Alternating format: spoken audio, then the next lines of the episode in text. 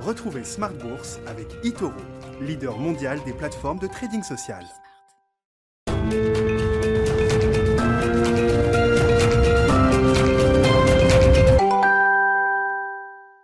Et c'est reparti pour Smart Bourse, votre double dose quotidienne de marché en direct sur Bismart chaque jour à la mi-journée 12h30 13h et le soir la grande édition, le grand digest de l'information économique, financière et boursière pendant une heure à partir de 18h30. Beaucoup euh, d'éléments d'analyse euh, aujourd'hui sur les marchés avec tout d'abord la réunion de la Banque centrale européenne qui se tenait euh, aujourd'hui, la BCE qui maintient son rythme de croisière, alors un rythme de croisière qui s'est adapté à l'urgence pandémique. Évidemment, la BCE va maintenir son rythme d'achat sur des, niveaux significativement plus élevés qu'en début d'année. C'est déjà le cas depuis euh, plusieurs semaines maintenant et cela va donc continuer sur, sur les prochains mois. Pas de sujet de ce côté-là. La Banque centrale euh, qui a par ailleurs révisé évidemment un peu à la hausse ses projections économiques pour euh, cette année et les prochaines années. La BCE pour qui, pour laquelle les questions gênantes viendront un peu plus tard alors que la Fed va déjà devoir peut-être arbitrer certains débats dès la semaine prochaine.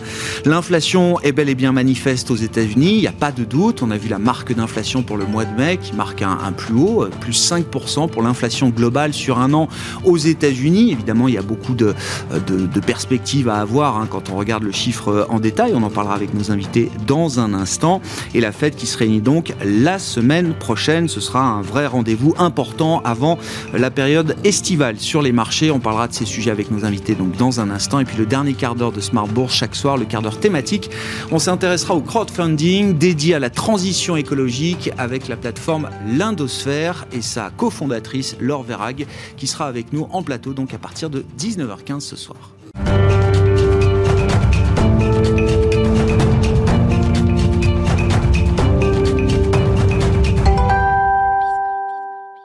Au final des marchés qui restent très calmes. Hein. Après les deux grands rendez-vous de la journée, la BCE et l'inflation américaine, on termine en légère baisse à peine sur le CAC 40 à Paris. Le résumé complet de cette séance, c'est avec Nicolas Pagnès depuis la salle de marché de Bourse Directe. Clôture dans le rouge ce soir pour le CAC 40. L'indice parisien perd 0,26% à 6546 points. L'indice parisien qui aura hésité une bonne partie de la journée sur la direction à prendre avant mais aussi après les deux grands rendez-vous euh, économiques importants du jour. En ce qui concerne la BCE, tout d'abord, celle-ci a décidé de laisser sa politique monétaire inchangée.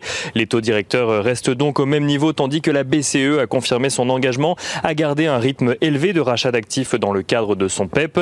Si la question de la fin du PEP a été posée à Christine Lagarde lors de sa conférence de presse. Celle-ci a déclaré que le moment n'est pas encore venu sans donner de perspective sur une éventuelle discussion à ce sujet.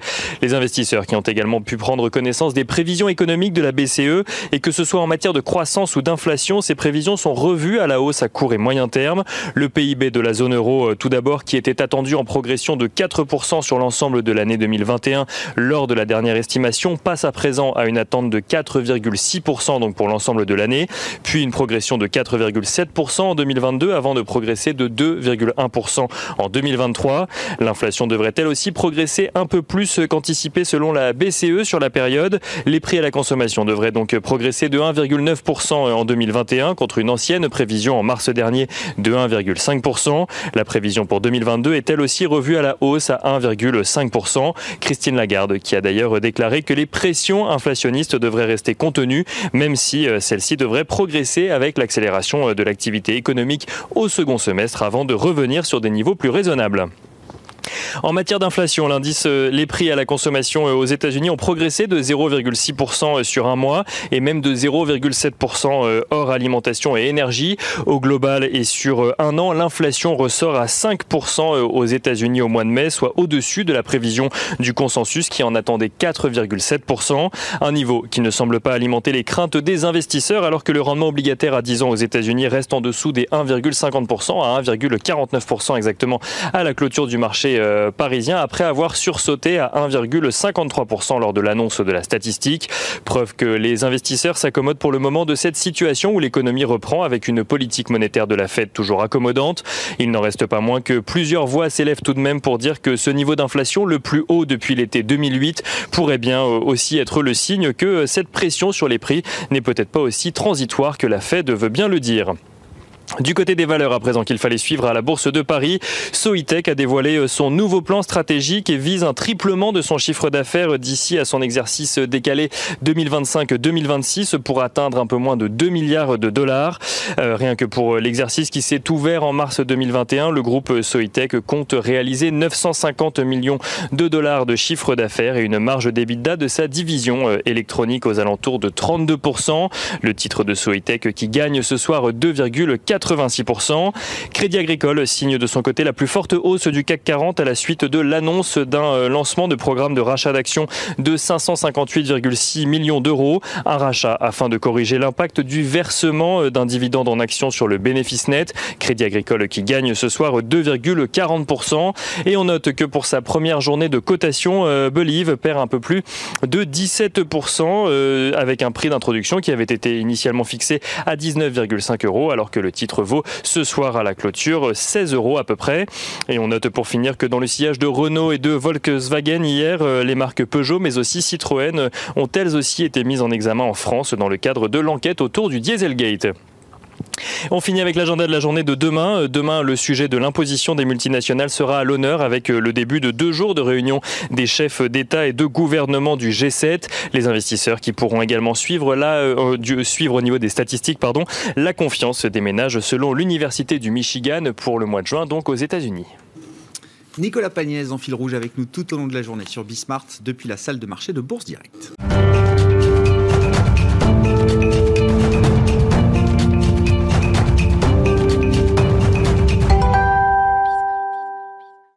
Deux invités avec nous ce soir pour décrypter les mouvements de la planète marché. Nicolas Gottsman nous accompagne, responsable de la stratégie macroéconomique à la financière de la Cité. Bonsoir Nicolas. Bonsoir. Bienvenue. Bienvenue à Axel Bott qui est avec nous également. Bonsoir Axel. Bonsoir. Merci d'être là. Vous êtes stratégiste chez Ostrom Asset Management. L'inflation évidemment à la une avec le, chiffre d'inflation aux États-Unis pour le mois de mai, plus 5% sur un an pour l'inflation euh, globale. Évidemment, il y a plein de niveaux de lecture euh, à avoir derrière ce chiffre, euh, ce, ce chiffre général. Euh, Axel, alors, je sais que la tentation est grande de considérer que le phénomène inflationniste euh, est un risque peut-être d'un phénomène auto-entretenu euh, demain qui serait le reflet d'une économie américaine en, surchauffe, qui sortirait, on va dire, du, contrôle des, des dirigeants politiques, de politique monétaire ou de politique budgétaire. Mais quand on regarde juste le chiffre du, mois de mai, on a quand même l'impression qu'il y a beaucoup de sujets microéconomiques liées euh, notamment au secteur des transports qui explique une grande partie de la hausse de l'inflation et de l'inflation cœur, hein, euh, pure au sens strict du terme. On regarde les prix des locations de voitures, les prix des ventes de voitures neuves, de voitures euh, d'occasion également, le transport aérien. Tous ces éléments expliquent une majorité de la hausse de l'inflation qu'on a aujourd'hui aux États-Unis. Alors sur, ce mois, euh, oui, effectivement, on a cet effet de la réouverture de l'économie qui fait que les gens euh, vont euh, bouger davantage et donc ça, augmente la, la, la propension des, des, loueurs de voitures, des hôteliers, des, des, sociétés de transport aérien à augmenter leur prix. On retrouve un peu du pricing power, donc il y a un effet de, de, rattrapage qui est, qui est évident.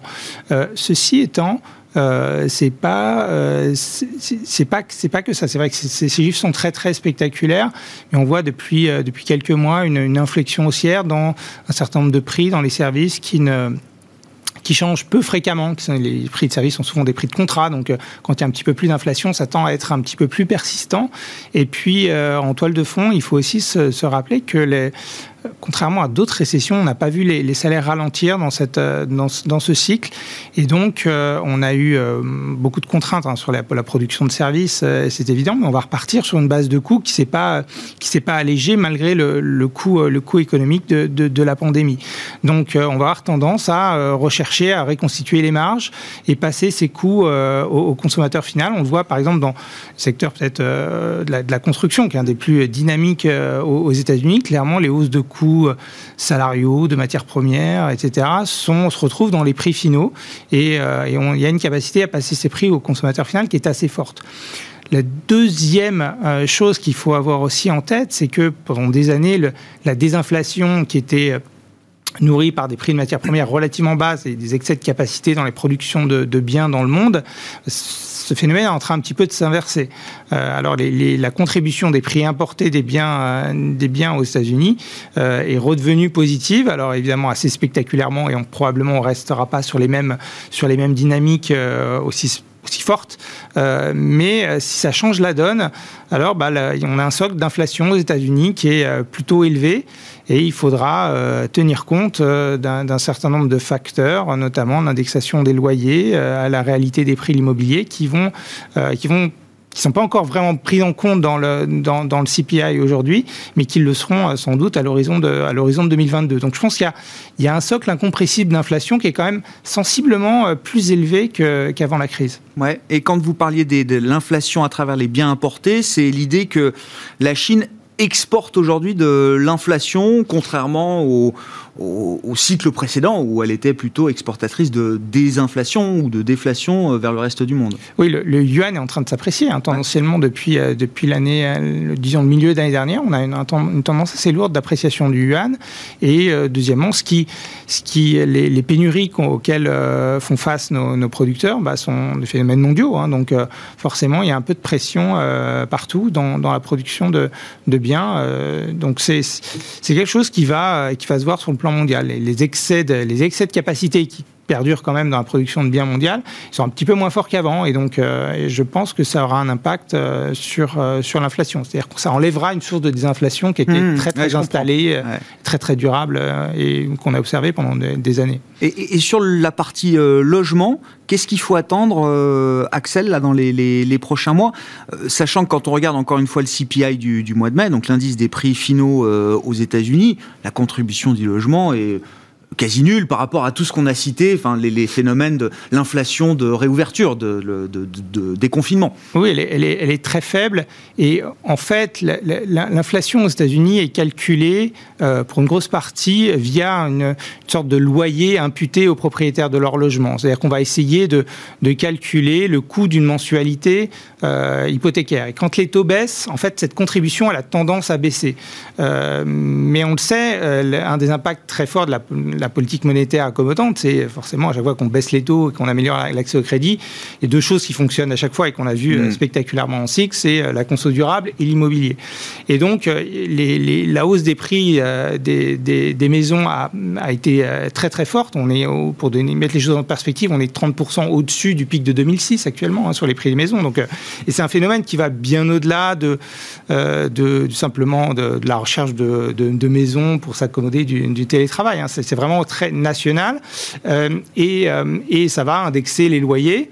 Euh, les, la maison typique américaine 300 000 dollars, la maison médiane. Aujourd'hui, c'est le terrain de jeu des investisseurs. Donc, il y a pas mal de familles qui sont un petit peu exclues de ce marché. On produit très peu, on n'arrive pas à suivre la demande. Et donc, ça, ça va indexer une grosse partie du, du, coût de la vie des, des, Américains. Donc, c'est quelque chose qu'il faut, qu'il faut avoir en tête, parce que toutes ces dépenses contraintes qui pouvaient dans le passé être masqués par euh, l'iPhone, dont le prix euh, euh, baisse entre guillemets, en tout cas selon les, statisticiens, parce que la qualité s'améliore, etc., bah, était, et compensait ces effets de hausse des coûts de, dépenses contraintes comme le mmh. logement, l'éducation, etc. Bah, je pense que cet effet-là va un petit peu disparaître, et donc il faut, il faut en tenir compte, parce que ça, évidemment, ça touche la vie des gens.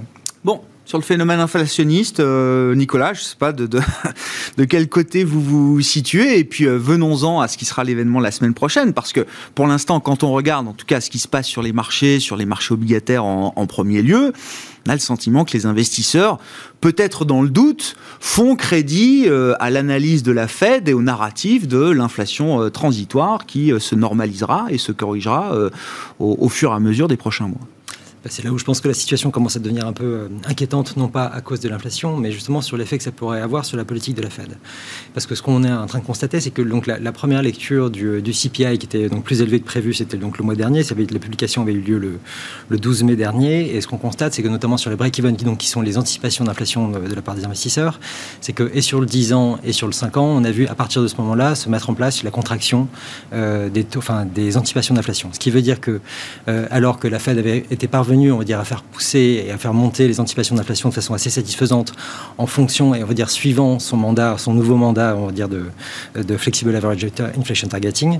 Euh, donc avec succès, ce qu'on a constaté, c'est que donc cette lecture-là d'inflation qui est, sortie a commencé sans doute à inquiéter un peu le marché sur est-ce que la Fed va réussir à tenir cette nouvelle stratégie et est-ce qu'elle va pas tenter de contracter justement, sa, enfin de resserrer sa politique monétaire plutôt que ce qu'on pouvait anticiper, ce qui justifierait donc cette, euh, effectivement cette baisse des taux qu'on constate sur le long terme et cette baisse des Attendez, c'est un point clé, euh, Nicolas, parce que là vous maniez des, des concepts et des, des, dynamiques de marché qui sont pas évidentes forcément à comprendre, mais si, si la Fed était vraiment aussi crédible dans sa nouvelle stratégie, l'idée qu'on vise une inflation moyenne, hein, pour dire les choses euh, simplement, euh, une Fed qui refuserait pour l'instant de réduire son accommodation, normalement, euh, devrait avoir pour conséquence des anticipations d'inflation qui, continuent de monter. C'est ça. Et là, à partir du moment où vous dites, où on voit un gros chiffre d'inflation, des anticipations d'inflation qui se tassent, qui se réduisent un petit peu, c'est que le marché est en train de se dire que la Fed va craquer d'une certaine manière et va réduire son accommodation un peu plus vite que ce qu'elle laisse entendre. Mais c'est ça, en fait, il faut quand même se rendre compte qu'on était dans un cycle depuis, enfin, qui, qui, tenait depuis 40 ans, qui était un cycle des, inflationnistes. Pour, euh, pour que la Fed arrive à convaincre le marché mm. qu'elle est prête à laisser filer un peu plus l'inflation qu'elle l'a fait depuis 40 ans, en gros, je pense qu'il va falloir quand même euh, être suffisamment déterminé pour y arriver. Et là, c'est vraiment la première épreuve, c'est qu'on a un niveau d'inflation qui est quand même euh, relativement élevé là maintenant depuis, depuis deux mois. Et la question, c'est de savoir si oui ou non, ils vont être un petit ils vont être déterminés dans leur action et laisser filer l'inflation. Euh, à ce niveau-là, en disant effectivement c'est transitoire, ça ne nous occupe pas. Je pense que c'est le cas, moi, de, mon côté. Je pense qu'il n'y a pas de problème et on doit même accueillir ça de façon assez favorable. C'est simplement, enfin, je pense qu'on a quand même pas mal d'effets qui sont assez, assez clairs. On a vu une augmentation du niveau de revenus des Américains qui est vraiment sans précédent. Euh, enfin, depuis, euh, enfin, on, on parle de milieu des années 2000, fin, fin 99, pour avoir des niveaux de revenus progressés à ce niveau-là. On a eu, euh, je crois, notamment sur les retail sales, c'était très impressionnant de voir euh, depuis le début de l'année, on va dire, on avait des niveaux de consommation euh, dans le retail qui étaient équivalents à ce qu'on pouvait prévoir pour l'année 2025. C'est-à-dire que vous vous retrouvez avec un, un, niveau de demande qui est équivalent à ce que vous avez en 2025, sauf que votre offre, elle est contrainte par rapport à ce que vous avez actuellement. Donc évidemment, vous avez une pression qui est très forte sur les prix. Ensuite, sur le CPI aujourd'hui, donc on est à 5%. Vous dites, il y a quatre années de demande là qui s'expriment en même temps, d'un coup, voilà. avec une production qui est encore limitée. Limitée à celle qui est celle d'aujourd'hui. Donc évidemment, ensuite, le, fait favorable de ça, c'est que vous avez aussi du côté de l'offre, sans doute, euh, on appelait ça le phantom demand, donc là, une forte hausse de la demande. On pourrait avoir la même chose qui se produit aussi au niveau, du, au niveau de l'offre, c'est-à-dire justement d'avoir des entreprises qui vont engager un, peu plus de personnes, qui vont aussi euh, euh, sans doute monter en gamme en termes de, de, de, robotisation, je sais pas quoi, et donc de productivité. Et donc tout ça est plutôt favorable, c'est plutôt un cercle favorable. enfin, un cercle, oui, favorable dans, dans, dans l'histoire, et c'est sans doute ce que veut la Fed. Et dans cette optique-là, évidemment, le, le problème maintenant, c'est plutôt politique, parce qu'on voit effectivement qu'il y a mm. pas mal de voix qui s'élèvent, on voit des, tribunes ici et là euh, surgir, et qu'il y a une pression. Il y a aussi dans le Congrès aussi des gens qui s'inquiètent de, la situation. Et donc il y a une pression qui, exerce, qui est exercée sur la Fed, et euh, je pense que le, marché a besoin d'être convaincu.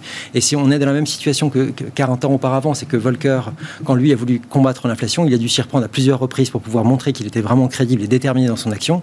Et je pense que c'est un peu le même phénomène qu'on a aujourd'hui. C'est là, on a une lecture plus forte. Est-ce que oui ou non, vous êtes vraiment déterminé? Est-ce que vous êtes prêt à laisser filer l'inflation à un niveau de 5% de CPI, et même, enfin, on verra ensuite sur le PCE et le PCE Core qui sont les vraies mesures prises en compte par la Fed. Mais là, c'est là où je pense qu'on a vraiment un problème, c'est que cette baisse euh, des anticipations d'inflation qui est là maintenant et la baisse des taux sur le 10 ans est un problème, est une défiance qui est faite de, la part du marché vis-à-vis de la Fed. Et donc, la réponse que doit faire, à mon avis, la Fed là maintenant, de montrer la semaine prochaine qui sont, enfin, que c'est pas leur problème, que les 5% d'inflation, ce n'est pas leur problème. La nouvelle stratégie implique de vouloir euh, corriger les 10 millions d'emplois qui manquent encore euh, à l'économie américaine par rapport à la tendance qu'elle aurait dû avoir. On doit corriger ces emplois-là, on veut avoir des salaires qui continuent de progresser, et tant pis si on a un peu d'inflation sur le court terme, le but c'est d'avoir une économie qui, qui, marche à son plein potentiel, et on ne bougera pas. C'est intéressant, hein, parce qu'on s'interroge tous sur pourquoi est-ce que les taux américains retombent là autour de 1,50 et même moins de 1,50 sur le 10 ans au moment où on se parle, avec des taux réels toujours aussi négatifs, des anticipations d'inflation voilà, qui, euh, euh, qui ont guidé justement le mouvement de reflux des, euh, des taux américains. Vous dites, c'est parce que le marché commence à douter peut-être de la détermination de la Réserve fédérale américaine d'aller jusqu'au bout de sa logique de surchauffe d'une certaine manière. En tout cas, vous avez aujourd'hui une Fed qui quand même qui vous dit qu'elle montrera les, les taux, les taux peut-être en 2023 et qui aura un tapering qui pourrait peut-être arriver, on va dire, euh, au milieu de l'année prochaine. Je pense que ce qui s'est passé avec effectivement les, les, chiffres maintenant à 5% de CPI, vous pouvez vous dire que peut-être que le tapering va arriver peut-être un peu plus tôt que ce qu'on pouvait anticiper et du coup vous avez et donc ça, ça refroidit l'économie et donc ça, ça, fait retomber les taux. Et je pense que sur le sur le long terme, ça vous ça vous montre à quel point la Fed est oui ou non déterminé, parce que ce qu'on a vu après la lecture, enfin après la, publication le mois dernier du CPI, vous avez tous les, présidents de Fed régionales qui sont arrivés en disant attention, il faut quand même qu'on fasse attention. Même Clarida, qui est pourtant celui qui est censé être le plus déterminé dans l'action, a dit que oui, s'il y avait une surchauffe d'inflation, ils étaient là, que de toute façon ils allaient contrer le mouvement. Mhm. Et c'est la première fois depuis le début qu'ils ont commencé à dire attends, oui, enfin, on est quand même là pour corriger l'inflation si jamais on était à plus de 2%. Et voilà, donc il y a une limite à notre tolérance. Voilà, il y a une limite à notre tolérance et que ce discours-là, ça montre, ça, montre que vous n'êtes pas forcément déterminé. Alors qu'il faut, enfin, il faut y aller. Ça fait 40 ans qu'on est dans un cycle inflationniste. Je pense qu'il faut vraiment arriver à convaincre. Et si on arrive même à choquer un peu le marché, tant pis. L'idée, c'est de montrer vraiment qu'on est déterminé. Ensuite, on peut calmer les choses, mais, mais au moins de montrer qu'on est vraiment déterminé. Ça, je pense qu'ils ont, ils ont, enfin, ils ont besoin de le faire. Bon, ça risque du coup d'être un meeting plus moins tranquille que ce qu'on pouvait imaginer alors ce meeting du mois de juin. Euh, Axel, je sais pas déjà peut-être s'il y a des remarques euh, à apporter par rapport euh, au narratif que, nous présente Nicolas? Je, pense que par rapport à, il y a 40 ans, il y a, un changement fondamental, c'est que la Fed est pieds et poings liés avec le marché de taux. C'est-à-dire qu'ils ont énormément de, une exposition qui croît encore de 80 milliards euh, par mois euh, au, marché de taux. Donc, euh, ils, savent très bien que le, problème du marché, c'est leur problème aussi. Et, donc, le fait de, de, vouloir accumuler toujours plus de treasuries et faciliter le financement de, de, déficits budgétaires qui peuvent être in fine contraires à leur objectif d'inflation, euh, parce que même s'il y a une tolérance accrue, euh, mine de rien, on ne veut pas que l'inflation dérape. On sait, que c'est une des choses qui, euh, peut être extrêmement déstabilisant pour l'économie américaine. je, pense qu'ils ils, ils, ont ont tellement peur de, de, de, choquer, de choquer le marché, en fait. Et donc, ils, retardent toujours leur, l'ajustement de leur politique. Et, et on a, certes, on communique beaucoup plus qu'avant, mais on fait beaucoup moins de choses.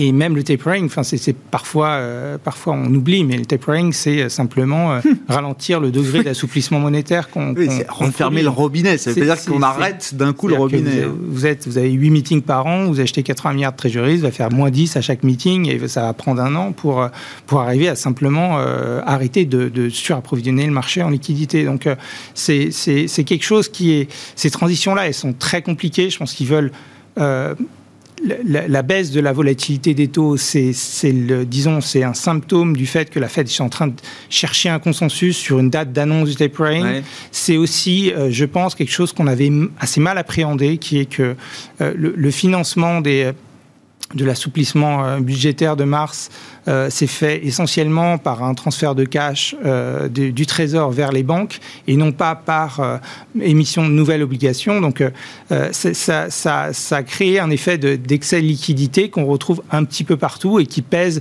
sur les taux. Et et quand l'effet liquidité est prédominant, c'est pour ça que c'est, enfin, il n'y a pas cet effet d'allocation d'actifs qui, hmm. euh, qui serait néfaste aux, actifs, aux actifs risqués, par exemple. Donc la liquidité, quelque part, et ce phénomène de fuite en avant euh, qui, euh, qui leur échappe et qui renforce encore la, la difficulté du boulot de la Fed de prendre en compte, je pense, l'accélération de l'inflation qui aurait dû quand même euh, les, faire réagir. Eh oui, mais c'est ça. Le point, si on met de côté la partie euh, plomberie, on va dire, mais sur la détermination de la Fed à tenir l'engagement du, mois d'août, hein, de la nouvelle euh, stratégie de politique monétaire, vous dites ils sont déjà normalement sur les fondamentaux qu'on observe, ils sont normalement déjà à un niveau de, de tolérance important bah, Oui, c'est-à-dire que dans, dans, dans, le dans, le communiqué de la Fed, il n'y a aucune référence aujourd'hui au niveau des anticipations d'inflation. C'est quelque chose qu'ils avaient longtemps mis, euh, mis en avant euh, quand l'inflation était trop basse. Mm. Aujourd'hui, quand vous regardez l'enquête du Conference Board euh, des anticipations d'inflation des ménages, on est à 6,5. Celle du Michigan, on est plus bas, mais parce qu'il corrige un petit peu les chiffres. Les anticipations du marché, par contre, sont un petit peu plus en ligne avec ce que la Fed voudrait. mais dans, dans, tous les cas, on, on a, on n'a aucune aucune prise en compte dans le, dans le communiqué de la Fed de euh, cet état de fait que les anticipations d'inflation ont quand même beaucoup monté mm, mm. et sont rapprochées même du niveau qui, qui, désirait, même avec ce nouveau, euh, euh, ce, nouveau, cette nouvelle cible en fait. Donc, euh, c'est quand même un argument qui devrait inciter à réduire l'assouplissement. On n'est plus du tout dans la situation hantée où on était, on avait un, problème éventuel de désancrage des, anticipations de l'inflation. C'est intéressant parce que tous les deux, enfin, finalement, Axel, vous nous dites, euh, la, Fed reste dans le marché parce qu'elle a peur d'un accident sur une émission du, euh, Trésor. Elle a peur qu'il n'y ait pas assez d'autres acheteurs qu'elle pour tenir ce marché obligataire. Et puis, Nicolas, vous nous dites, en fait, c'est plutôt sur la partie des fondamentaux que la Fed doit trouver des justifications pour rester encore très présente dans le marché. Mais dans les deux cas, j'entends que la Fed doit rester présente dans le marché euh, d'une certaine manière. Oui, mais sur la question du tapering, ce qui est, je trouve intéressant, c'est que finalement, c'est vraiment plus un enjeu de communication que quoi que ce soit d'autre. Euh, c'est pour eux, enfin, ils ont, ils ont le précédent de 2013 euh, en tête. L'idée, c'est de ne pas faire d'erreur et qu'ils savent que la communication doit être faite au cordeau pour arriver à faire quelque chose sans avoir de réaction trop forte dans le marché. Donc ça, c'est évidemment un, problème pour eux et, je, enfin, j'ose espérer qu'ils ne vont pas se faire prendre à, ce, à ce jeu-là euh, encore une fois, et le, tout, c'est encore une fois de montrer cette détermination. Ensuite, sur euh, la question de l'inflation, en fait, il y, a quand même pas mal de conditionnalités. non, mais juste Nicolas, la détermination de la Fed, encore une fois, dans sa nouvelle stratégie qui vise à cibler une inflation moyenne. Mhm ça n'enlève rien au fait que la Fed peut se permettre quand même de ralentir euh, progressivement, graduellement le rythme de ses achats. Mais encore une fois, si vous, si vous commencez à faire ça, vous donnez le ah. signal que vous commencez à faire de la restriction. Et donc, euh, vous, et donc vous donnez le signal au marché que peut-être que vous n'êtes pas forcément aussi déterminé que ça. Et que, euh, alors que, enfin, le, au mois d'août dernier, ils ont bien montré que l'inflation était, oui, une priorité pour la Fed, enfin, ça fait partie de son mandat, mais que, en gros, l'emploi doit être traité avec une priorité à peu près équivalente à celle de, de, l'inflation. Ah, le marché, je sais que le marché est parfois un peu ah, mais binaire, mais le marché peut comprendre quand même qu'entre le tapering et la hausse des taux, il y a une séquence, il y a des outils de forward guidance. Bah, justement, je pense que c'est tout l'enjeu, il est là. Si, si vous prenez, quand vous regardez, on va dire le niveau d'emploi et le niveau de niveau d'inflation, enfin le niveau de chômage et le niveau d'inflation, enfin il y, a, il y, a, un décalage qui est quand même très fort depuis 40 ans. Si, vous, si je prends l'exemple absurde de la France, euh, on a un taux de chômage de 9% en moyenne depuis euh, le début des années 80 et on a une inflation qui est, on va dire, depuis les années 90 qui est largement en dessous de 2. Alors, enfin, enfin quelle est la logique de ça? L'idée serait peut-être plutôt d'avoir un taux de chômage qui soit beaucoup plus bas et d'avoir avoir éventuellement une inflation un peu plus forte que ça. Et je pense que c'est justement l'idée, c'est d'arriver à changer cette, ce paradigme-là. C'est que euh, le fait d'avoir un niveau de chômage aujourd'hui qui est donc de 6, euh, enfin qui est euh, à 6% mm. aux États-Unis, ben, n'est pas acceptable. Et ben peut-être que 5% d'inflation c'est peut-être désagréable, mais 6% de chômage c'est vraiment inacceptable. Et donc on va vraiment faire ce qu'il faut pour arriver à changer les choses. Et l'idée maintenant, quand vous regardez euh, les projections qui sont faites notamment par celle de Goldman sur euh, Horizon 2023, eux, ils prévoient un taux de chômage de 3,2% aux États-Unis, ce qui n'aurait été pas possible, à mon avis, selon, euh, sous l'égide de l'ancien mandat, parce qu'ils auraient agi plus tôt que ça, ils seraient pas jusqu'à ce niveau-là. Et 3,2 de taux de chômage aux États-Unis, ce serait le plus bas depuis 1953. Donc je pense que ça vaut quand même le coup d'aller tenter cette nouvelle stratégie pour arriver à des niveaux d'emploi de ce, de ce niveau-là. Bon, on verra où la Fed place le curseur euh, la semaine prochaine, mais ce sera effectivement intéressant entre les considérations euh, fondamentales, euh, les engagements pris avec la nouvelle stratégie, les problèmes techniques aussi de, de marché. Alors je sais pas, j'avais retrouvé cette phrase de Janet Yellen en 2017 que je trouvais parlante. Alors à l'époque, ils réduisaient le bilan et puis ils étaient en pilotage automatique. Ils remontaient d'un quart de point les taux tous les tous les deux, ouais c'est ça, tous les trimestres, hein, toutes les deux réunions, je crois. et Yellen disait voilà, vous inquiétez pas, ce sera aussi ennuyeux que de regarder la peinture sécher sur un mur. Bon. Est-ce qu'un tapering, là, je sais pas, est-ce que la Fed a, suffisamment d'expérience aujourd'hui, d'outils à sa disposition pour faire en sorte que l'annonce du tapering soit aussi euh, ennuyeux que possible, euh, Axel? Ou est-ce qu'avec des taux 1,50, euh, il y a peut-être matière à réveiller un peu le marché, entre guillemets?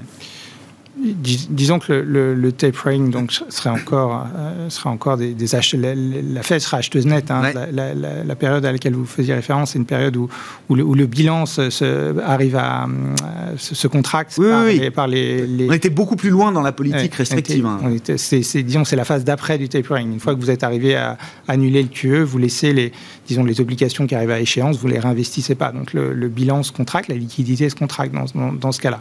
Euh, alors la, Fed a un, argument, je pense, assez béton là-dessus, contrairement à, la, la BCE, le, portefeuille est totalement transparent. Donc euh, vous pouvez euh, savoir absolument ce qui va tomber dans. Donc, c'est connaissance commune pour tous les acteurs de marché de voir le, de, comme ça, de simuler l'amortissement normal du, portefeuille de la Fed. Donc, cette transparence-là, elle, elle, elle, leur, sert hein, dans, dans, ce cas-là. Hein. C'est sûr que tout le monde peut prévoir l'effet que ça aura et le besoin de refinancement euh, du marché euh, quand la Fed se désengage.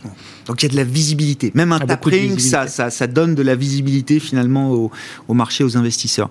Si on en vient à la BCE, euh, c'était quand même aussi l'événement du jour, avant la Fed, donc la semaine prochaine. bon, je ne sais pas ce que vous retenez de la communication de la BCE ce jour-ci, Nicolas. La question pour moi, c'est comment est-ce qu'on sort du programme d'urgence pandémique hein, qui court alors euh, jusqu'à mars 2022, mais on comprend quand même entre les lignes que euh, la fin est actée pour euh, mars 2022, une enveloppe de 1850 milliards, milliards d'euros qui, qui a été allouée déjà en partie et qui va continuer de l'être sur, sur les marchés obligataires.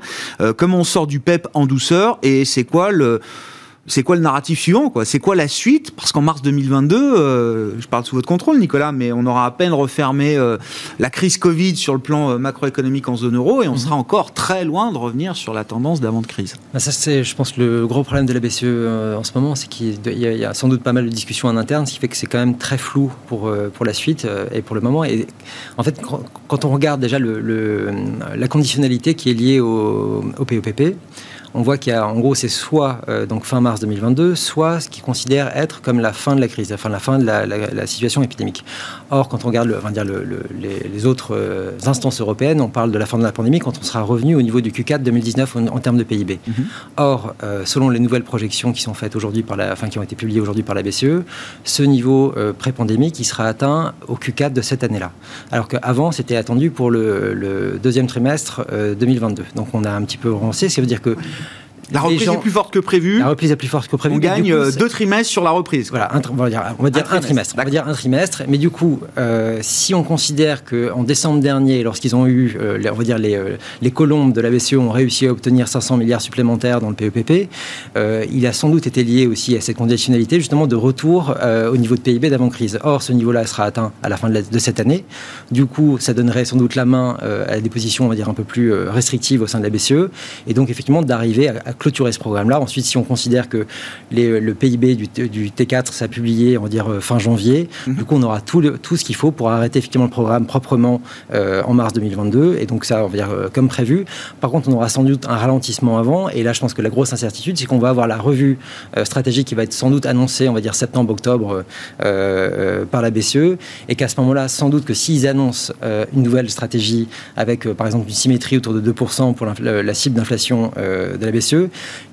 qui vont choisir de ralentir le PEPP d'un côté et peut-être d'augmenter le, programme de APP qui est plus structurel. Conventionnel, enfin conventionnel. c'est ça. Devenu conventionnel, mais de faire, tomber ce qu'on appelait le QI à l'époque. C'est ça, de faire tomber le conjoncturel pour passer sur quelque chose de plus structurel, pour revenir à, quelque chose qui est, euh, qui est donc euh, euh, sur la nouvelle stratégie que pourrait annoncer la BCE. Mais ce serait pas un mauvais trade-off du coup, Nicolas. Bah, tout dépend. On donne aux faucons la fin du PEP, la fin du programme mmh. d'achat d'urgence pandémique, mais en contrepartie, parce qu'il faut tenir compte des cicatrices de la crise Covid, on réaugmente le rythme bah, traditionnel de croisière des, achats. Tout dépend de ce que sera la nouvelle stratégie. Donc si c'est pour nous faire simplement une stratégie de symétrie de 2%, je pense que ça changera à peu, près pas grand-chose. Quand on regarde les projections aujourd'hui de, la BCE, c'est quand même 1,4% d'inflation pour 2023. Mmh. Enfin, ce qui est quand même euh, assez surprenant, c'est de se dire qu'on a euh, aujourd'hui une banque centrale en Europe qui a euh, un, donc un écart par rapport à sa tendance pré-crise de 3 points de croissance, qui veut dire en gros deux années de croissance qui sont perdues. Sur l'horizon de temps de prévision 2020 2023. 2023. Donc ça, c'est ce qu'on a perdu. Donc on sait qu'on a perdu ça. Ensuite, est-ce qu'on a de la marge de manœuvre pour agir? Oui, parce qu'on a 1,4% d'inflation par rapport à un niveau de 2% qu'on pourrait euh, trouver satisfaisant en Europe. Mais on choisit de ne rien faire. Voilà, ça c'est mm. c'est la politique de la BCE aujourd'hui.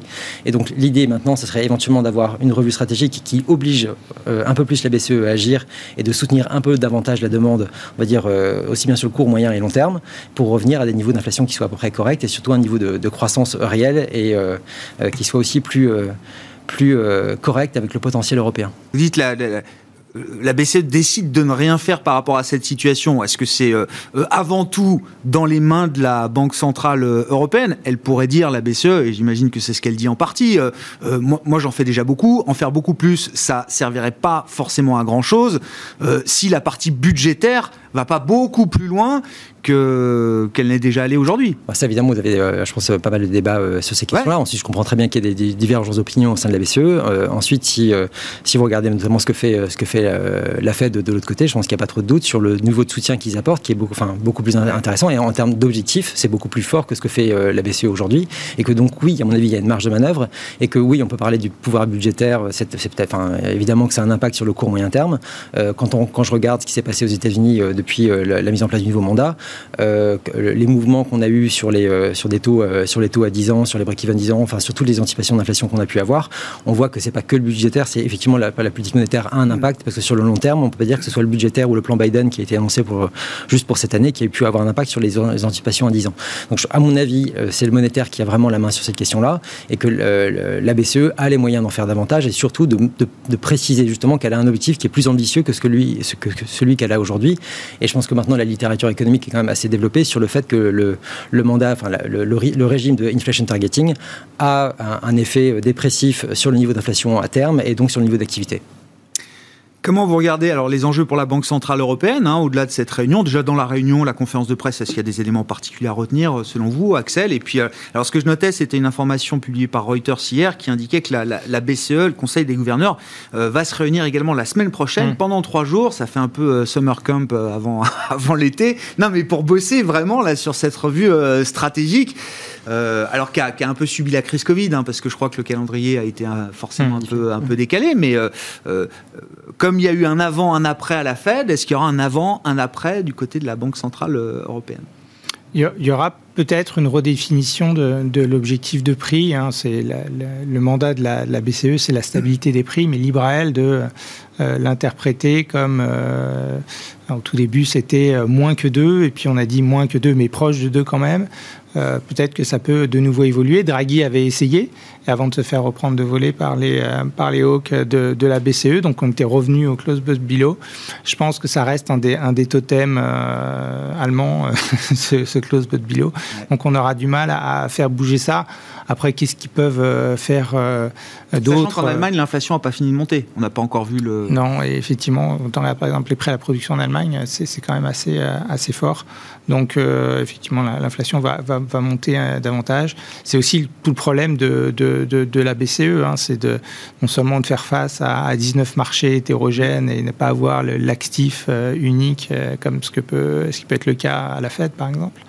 Et, et cette mise aussi à vouloir impacter les marchés du crédit, d'ABS, de cover, un petit peu dans, tous les sens. Donc la politique monétaire est rationnellement extrêmement complexe pour, la BCE Est-ce qu'il faut, euh, qu'il faut aussi la simplifier? Ça peut être, euh, ça peut être une des questions, mais tout tournera probablement autour de, l'objectif, euh, de l'objectif d'inflation et de la façon dont on s'engage à améliorer les perspectives de prix.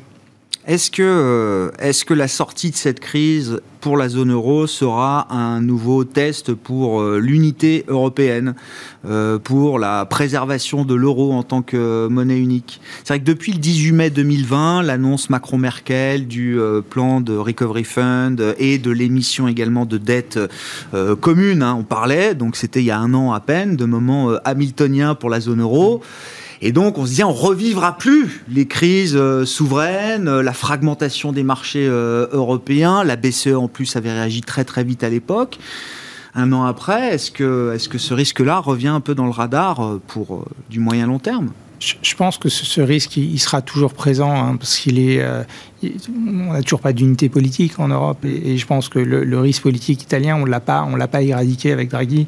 Euh, on voit que Salvini, par exemple, pousse euh, dès maintenant à, anticiper des élections parce que sa participation à la coalition très large de Draghi bah, lui coûte des voix euh, par rapport au parti mussolinien des Fratelli Italia, par exemple. Et donc, ce, risque-là, il, existera toujours. Il y a un effet aussi euh, de, de, passagers clandestins avec ces, politiques monétaires expansionnistes. On a vu qu'il était très facile, bon, effectivement, on a des échéances politiques en France, de rajouter 50 milliards au déficit de l'année sans que ça passe, sans que ça. De dire ça va s'arrêter, mais on remet 5 milliards pour commencer. D'accord, donc, et, alors que les, projections allemandes, on verra si elles sont modifiées par euh, une éventuelle nouvelle chancellerie en septembre, mais euh, ne sont, pas du tout celles-là, elles sont toujours conformes aux engagements qu'on a tous signés maintes et maintes fois sur, sur la, convergence budgétaire. Donc il y, a toujours ces, risques-là. Hein. mais et, le risque politique restera toujours une des composantes du risque européen, je pense. Ce qui est un peu décevant, je pense, l'année dernière, c'est qu'on a, on a ce plan de relance très ambitieux et probablement très bienvenu s'est fait au niveau de l'Europe et pas de la zone euro. Je pense que ça aurait plu euh, au niveau de la, des, 27 et euh, c'était probablement un message euh, envers les, envers les Britanniques, mm. mais ça aurait pu peut-être accélérer la mise en place d'une meilleure coordination sur un budget de la zone euro avec une dette européenne et, et on, on peut le regretter, je pense. Mm. Nicolas oui, sur, sur la, euh, la, revue stratégique, en fait, il y a euh, Isabelle Schnabel, donc, qui est la membre du board euh, allemand de, de, la BCE, qui a fait un discours il y a une dizaine de jours maintenant, il y a 15 jours, où elle a un peu précisé ce qu'elle en, ce qu'elle en pensait. Alors, avait, notamment en, indiquant que pour elle, le nouveau mandat de la Fed, donc elle ne le souhaitait pas pour la BCE, donc elle déjà elle donne son avis avant même que la discussion ait eu lieu, ce qui, est une façon de faire, mais les autres ne l'ont pas fait. Et en disant donc, c'est non. Ensuite, je pense qu'un des points qui était le plus important, c'est ce qu'ils appellent la make-up stratégie donc ce qu'il s'agit euh, de mettre en place, on va dire pendant une période déterminée, euh, une stratégie qui vise à corriger les effets de la crise. En gros, il s'agit de euh, le terrain que vous avez perdu pendant la crise. Il s'agit de rattraper ce terrain-là. C'est ce que va faire la, c'est ce que fait la Fed de son côté, et ce qui, ce qu'on pourrait faire en Europe. elle a dit également dans ce point-là qu'elle n'était pas non plus tout à fait favorable. Et Villeroy a dit l'inverse. Hein, Villeroy dit, non mais voilà, pour Villeroy aussi a eu un discours fort fin mai pour dire exactement l'inverse de ce que dit Schnabel. Hein. Exactement il y a Villeroy, il y a euh, Fabio Panetta aussi, le membre de la, BCE. Donc on voit qu'il y a, un conflit, enfin, il y a une opposition qui est en train de se mettre en place. Et mais ça va être intéressant dessus parce que, enfin, je pense que il faut quand même se rendre compte qu'il s'agit quand même de, savoir si on arrive à modifier ou pas la trajectoire de croissance européenne. C'est-à-dire qu'on a quand même un, des niveaux qui sont de 1,3, 1,4% de, de, rythme de croisière euh, en Europe. On est à ce, qui est prévu maintenant pour les États-Unis, c'est plutôt 2, 2,1.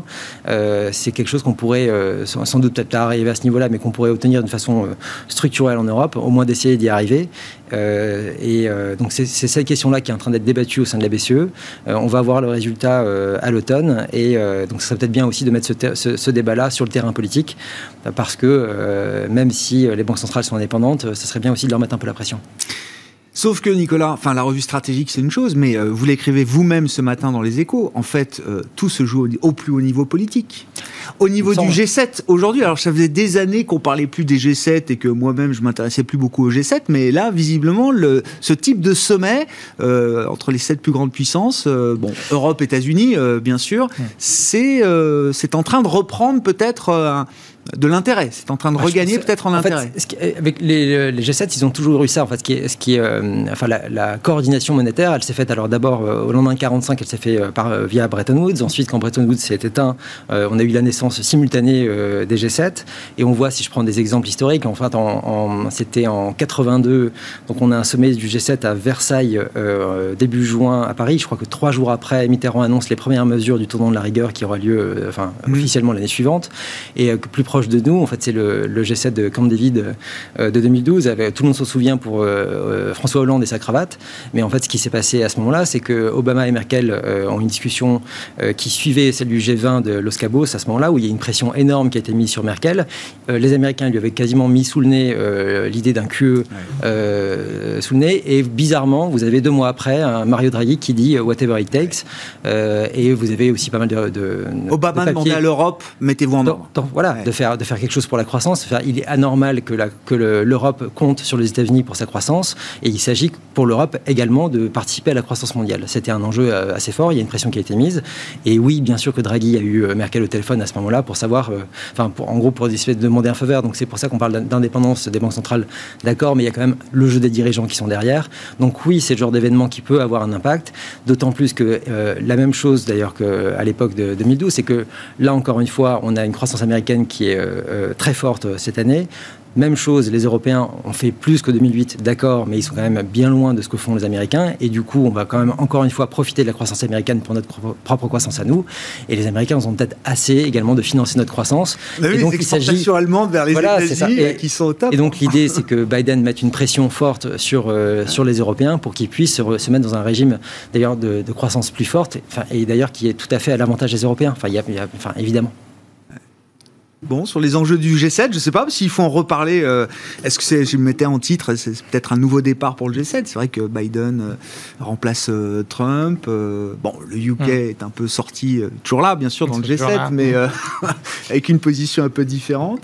Bah, là aussi, je pense sur la question de croissance, je pense que mettre mettre un petit peu d'ordre dans la relation euh, absurde sur l'Irlande du Nord entre l'UK ah. et l'Union européenne. Je pense que Biden va mettre le doigt dessus. Ça fait mhm. partie d'un petit peu de, de, cette influence américaine sur, euh, sur l'Europe et peut-être euh, essayer de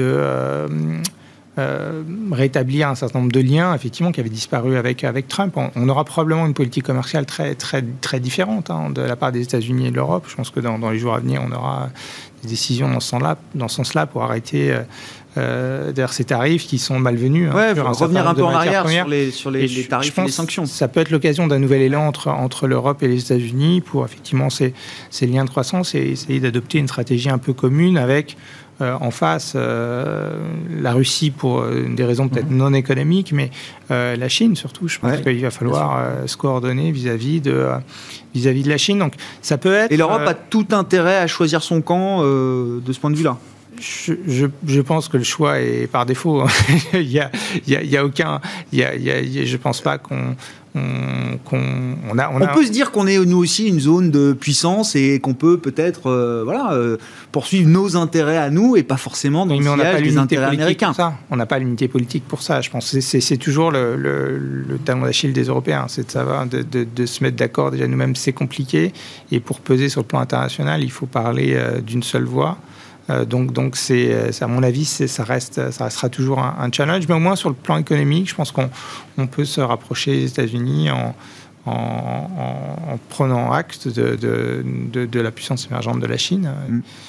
Et du, probablement, sur le plan monétaire, c'est souvent un des sujets monétaires qui ressortent au G7, bah, l'émergence du yuan, hein, qui euh, forcément va, va être un des challenges de la décennie à venir. Bon, Nicolas, petit commentaire, je vous ai vu sourire euh, sur ma. Oui, non, mais sur, la Chine. n'a pas le choix, vous dites en fait. Non, c'est pas, pas une question de choix, ah c'est que je pense que c'est son, son, intérêt. En fait, c'est euh, l'intérêt euh, européen de. Enfin, si, si effectivement États-Unis et Europe se mettent tous les deux sur. Enfin, le, problème actuel, c'est qu'on a des États-Unis qui, sont, qui ont une très forte croissance et qui absorbent donc des, des déficits commerciaux très impressionnants sur deux, sur deux parties du monde, sur la zone euro et la Chine. Donc en gros, la zone euro produit enfin, à peu près la même politique économique que, que la Chine, ce qui n'est pas forcément reluisant.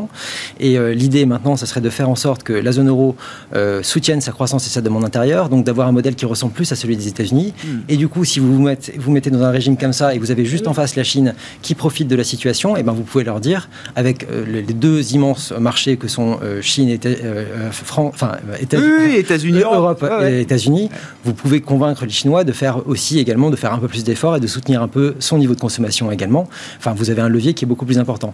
Or, ce qui se passe au sein de la zone c'est que vous avez une fracture, c'est que vous avez les pays qui font des forts excédents, l'Allemagne, les Pays-Bas, enfin surtout l'Allemagne, et vous avez euh, notamment un pays qui a lui pas mal de déficits et donc qui a un profil qui ressemble plus à celui des États-Unis ou du Royaume-Uni, qui est la France. Et donc vous devriez avoir un affrontement politique qui se passe entre la France et l'Allemagne, pour l'instant qui n'a pas lieu, mais en tout cas, ce serait dans l'avantage euh, objectif de la France d'avoir une, économie qui, enfin, euh, une, stratégie économique qui soit celle du soutien à la demande intérieure. Ce serait bien plus profitable pour son économie à elle, et donc d'avoir un renversement de situation en Europe. Bon, voilà pour le G7 en Cornouailles. Ce sera euh, l'événement euh, demain. Enfin, ils arrivent aujourd'hui. Et puis, ce sera quand même le, grand jour euh, demain pour ce, G7. Merci beaucoup, messieurs. Merci d'avoir été les invités de Planète Marché ce soir. Nicolas Gottsman, la financière de la Cité, et Axel Bott, Ostrom Asset Management.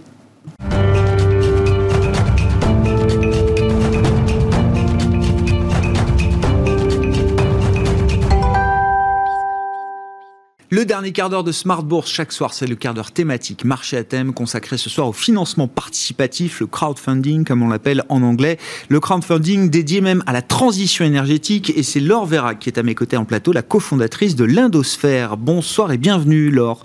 Merci, beaucoup d'être avec nous. L'Indosphère qui est donc une, une des grandes plateformes françaises de, de crowdfunding spécialisée sur le financement de, de projets liés à la transition énergétique, hein, donc le financement de projets de déploiement d'énergie renouvelable dans toute la gamme qu'on peut euh, imaginer. La plateforme a été lancée en 2014. Je voulais juste pour commencer, vous venez de franchir la, barre des 100 millions d'euros euh, investis depuis la, création, ce qui est un chiffre euh, symbolique, mais je voulais qu'on replace un petit peu dans le contexte actuel, notamment dans le siège de cette année 2020, qui visiblement a été une année d'accélération intense pour vos clients, dans la manière dont ils pensent leur épargne, dont ils pensent leur placement, comment est-ce que ça s'est caractérisé pour vous chez l'Indosphère, Laure? L'année 2020 a été caractérisée par une forte accélération, euh, notamment du nombre d'investisseurs et du volume financé, avec plus de 30% des 100 millions d'euros investis l'année dernière. Et c'est une tendance de fond qui continue euh, cette année, puisque les volumes investis via la plateforme Lendosphere ont été multipliés par 2,5 entre 2020 et 2021 sur le début de l'année. Comment est-ce que vous situez, parce que vous êtes spécialisé justement sur le financement de, projets d'énergie euh, renouvelable, où est-ce que vous placez justement ce segment de marché dans l'univers global du, euh, crowdfunding? Le financement participatif pour les énergies renouvelables, c'est une des locomotives importantes euh, du financement participatif. Elle se situe juste derrière l'immobilier en termes de volume et de dynamique parce qu'elle permet aux investisseurs de choisir concrètement des projets qui contribuent à la transition énergétique, des projets éoliens, des centrales solaires, des unités de méthanisation, euh, des unités de biomasse par exemple. Et elle est un des vecteurs importants euh, du développement du secteur par le sens euh, qu'elle donne euh, aux investissements réalisés sur, sur l'endosphère, qui conjugue rentabilité et transparence. Oui, donc c'est quand même le sujet numéro un après l'immobilier, enfin qui doit être indétrônable, j'imagine. Enfin, l'immobilier, les Français, on sait que c'est un sujet de placement, d'investissement euh, permanent, mais tout de suite derrière viennent ces questions de, financement. Comment je peux investir et financer euh, le, développement de la transition euh, écologique? Enfin, comment vous comprenez Vous avez plus de 18 000 membres, c'est ça aujourd'hui sur la, plateforme Laure? Comment vous comprenez leur motivation et ce qui forme leur décision d'investissement et de participation à ces projets? Une appétence de fond euh, des investisseurs euh, sur l'endosphère, c'est de pouvoir justement concilier euh, le sens, la rentabilité et la proximité avec les projets.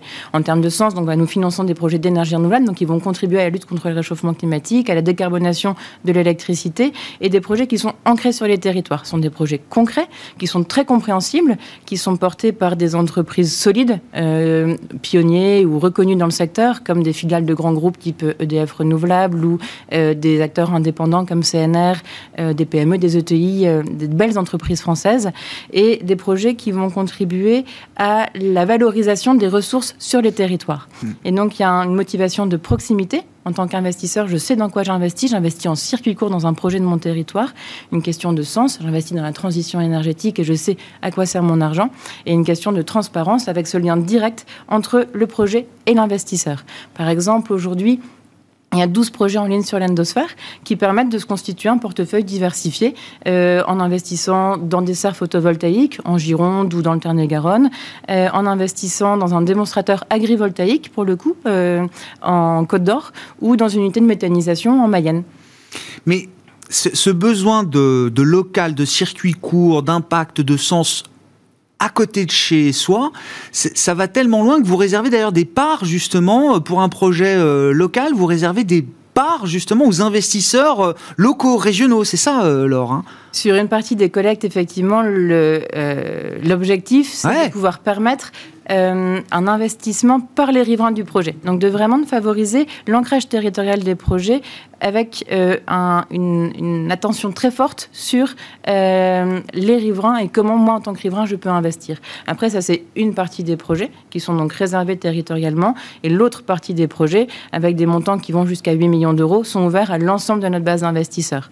Et donc des investisseurs qui sont des éco-épargnants euh, ponctuels et de plus en plus d'investisseurs avertis, voire professionnels, avec aujourd'hui des partenariats avec des conseillers en gestion de patrimoine, des family office, des banques privées, qui ont compris tout euh, l'impact euh, qu'ils pouvaient proposer à leurs clients avec ce fléchage direct sur des projets de transition énergétique. Juste la notion de riverain, là, c'est, enfin, riverain, ça peut être vraiment à proximité, euh, euh, à, vue même du projet, parce qu'il y a toujours le phénomène un peu not in my backyard, notamment quand on parle parfois d'éoliennes, de centrales solaires ou, autres, mais ce phénomène-là, vous le retrouvez alors, le not in my backyard, c'est, euh, j'allais dire parfois, la minorité qui va euh, se faire entendre. Nous, nous permettons à la majorité silencieuse d'investir dans les projets. Euh, dans nos projets, il y a plusieurs dizaines, plusieurs centaines d'investisseurs qui accompagnent financièrement le développement de projets à côté de chez eux. Et ça, c'est très important pour les porteurs de projets, à qui nous apportons euh, la capacité d'avoir cette majorité silencieuse dans le financement de leurs projets, de façon en plus compétitive et réactive. Et donc aujourd'hui, ce sont plusieurs... Euh, dizaines euh, de projets que nous avons en portefeuille pour euh, les mois à venir et de belles perspectives de nouveaux projets euh, à mettre en ligne sur la plateforme. Ah, j'aime bien cette majorité silencieuse qui s'exprime à travers le financement des, des, projets locaux et régionaux. Vous le disiez également, donc la montée en, en, puissance et, et, la montée en gamme, peut-être même des investisseurs et des membres de, de l'endosphère, donc de plus en plus d'investisseurs qualifiés, voire professionnels ou orientés par des professionnels vers, vers la plateforme. C'est-à-dire que qu'est-ce que ça veut dire pour vous? Alors ça répond à un vrai besoin justement que la, finance traditionnelle ou le système euh, euh, patrimonial traditionnel euh, n'a pas résolu encore aujourd'hui? Ce qu'on permet, c'est un fléchage. C'est-à-dire, je choisis directement le ou les projets dans lesquels je veux investir. Et c'est vrai que, par exemple, pour les family office, on vient répondre à des discussions intergénérationnelles sur le sens qu'on va donner à la, au patrimoine familial. Et les jeunes générations vont challenger parfois celles qui les précèdent en disant, moi, je veux que euh, le patrimoine mm. familial aille dans des projets qui vont mm. dans le bon sens, dans le sens de la transition énergétique. Et aujourd'hui, les family office se trouvent face à cette attente euh, qui est parfois compliquée, euh, à laquelle il faut répondre, mais parfois pas Et dans les outils qu'ils ont à leur disposition traditionnelle, ils n'ont pas forcément justement les, les réponses. en tout cas, ils se tournent vers des plateformes comme la vôtre. Ils se tournent vers des plateformes comme la nôtre. Ils se tournent vers l'endosphère parce qu'ils peuvent choisir le ou les projets dans lesquels investir et parce qu'ils peuvent investir des montants conséquents. Aujourd'hui, le maximum réglementaire sur euh, le financement participatif, c'est 8 millions d'euros. C'est un record national de collecte que nous avons mené l'Endosphère l'année dernière en finançant une entreprise française à hauteur de 8 millions d'euros pour son développement international.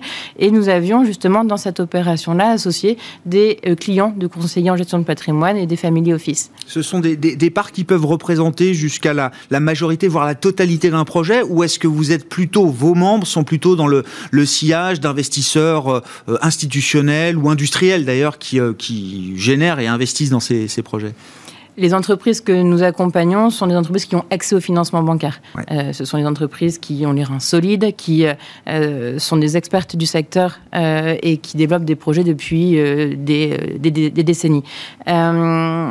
Elles ont donc accès au financement bancaire. Ce qu'elles viennent chercher, c'est un financement complémentaire, réactif, compétitif, qui permet un ancrage mhm. territorial. Et euh, nos investisseurs sont donc quelque part aux côtés euh, des investisseurs traditionnels, des banquiers, euh, des sociétés de gestion, dans le financement global de ces projets. Mhm. Et c'est ça qui est très intéressant aussi, c'est que nous ouvrons aux particuliers, aux investisseurs, des opportunités d'investissement auxquelles ils n'avaient pas accès Réservé aux professionnels, bien sûr. Exactement. Pour conclure, euh, Laure, sur les, alors chaque cas est particulier, j'imagine, mais et vous sélectionnez vous les, projets que vous mettez en ligne sur la plateforme. C'est quoi à peu près les horizons de temps qu'il faut avoir en tête et puis le, rendement potentiel également de ces projets? Les projets que nous sélectionnons vont proposer des rendements compris entre 4 et 7 euh, et des durées d'investissement entre 2 et 6 ans. Les modalités sont présentées projet par projet. Donc, euh, sur la plateforme Lendosphère en ligne, l'investisseur va pouvoir choisir, par exemple, sur les 12 collectes en cours, celle qu'il va euh, préférer parce qu'il y a une rentabilité plus élevée ou parce qu'il a à côté, le projet à côté de chez lui ou parce qu'il préfère telle énergie par rapport à telle hmm. autre. Et donc, avec la possibilité d'investir dès 50 euros et parfois sans montant maximum. Merci beaucoup, euh, Laure. Merci d'être venu nous parler de, l'endosphère et de ces, projets euh, de euh, déploiement justement d'énergie renouvelable sur le territoire français, la plateforme de crowdfunding française dédiée au financement de la transition énergétique et Laure Vérac, qui était donc à mes côtés en plateau, la cofondatrice de l'endosphère dans le dernier quart d'heure de Smart Bourse ce soir. On se retrouve demain en direct à 12h30 sur Bismart.